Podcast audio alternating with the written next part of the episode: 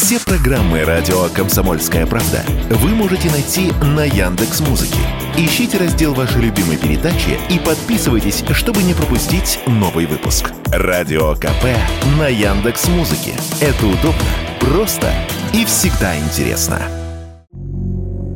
Омский областной суд обязал сервис проката самокатов ВУШ выплатить 350 тысяч рублей ребенку, которого сбил электросамокат. Об этом сообщили в региональной прокуратуре. Инцидент произошел еще летом прошлого года. Тогда неизвестный на электросамокате от ВУШ сбил пятилетнюю девочку в городском сквере. В результате случившегося ребенка госпитализировали с тяжелыми травмами. Мать девочки обратилась в суд с требованием взыскать с кикшеринговой компании полмиллиона рублей в качестве компенсации компенсации морального вреда. Суд частично удовлетворил исковые требования, обязав сервис выплатить пострадавшей 350 тысяч рублей. При этом представители ВУШ пытались опротестовать решение суда. Как заявил в интервью радио «Комсомольская правда» пресс-секретарь компании Денис Балакирев, факт того, что неизвестный управлял самокатом сервиса, не был доказан.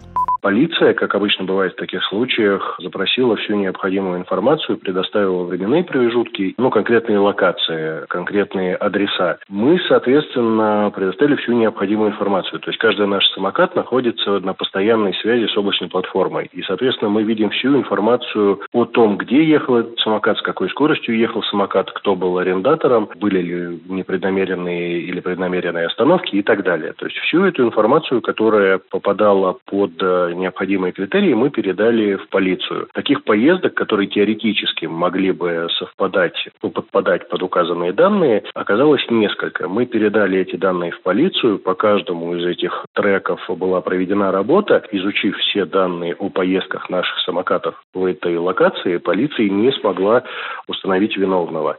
Автоюрист Сергей Радько в разговоре с радио «Комсомольская правда» пояснил, почему суд принял решение обязать компанию по прокату самокатов выплатить выплатить 350 тысяч рублей семье пострадавшей девочки вред здоровью, который причинен, да, его компенсирует владелец транспортного средства. Владельцем может быть либо собственник титульный, и неважно, это самокат, автомобиль или там автобус, или то, то лицо, которое на законном основании владело, на основании, допустим, договора аренды. Каршеринг и кикшеринг, они предоставляют в аренду пользователям свои машины и самокаты. Поэтому, если будет доказано, что за рулем находился именно арендатор на законном основании, тогда именно он несет ответственность за причиненный им вред. Об этом прямо сказано в 648 статье Гражданского кодекса. Здесь, видимо, нюанс в том, что тот, кто был за рулем, непосредственный виновник аварии, непосредственный арендатор, он остался неизвестным, то есть компания не смогла доказать надлежащим образом, что именно другое лицо владело этим самокатом. А поскольку он не был установлен, то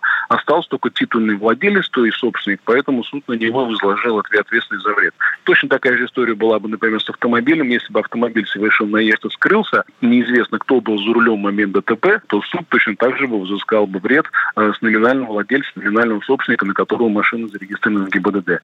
В начале мая Следственный комитет России предложил обязать компании, которые сдают в аренду электросамокаты, технически ограничить их максимальную скорость. Эта мера должна сократить количество столкновений с пешеходами и вероятность тяжелых травм. Юрий Кораблев, Радио «Комсомольская правда».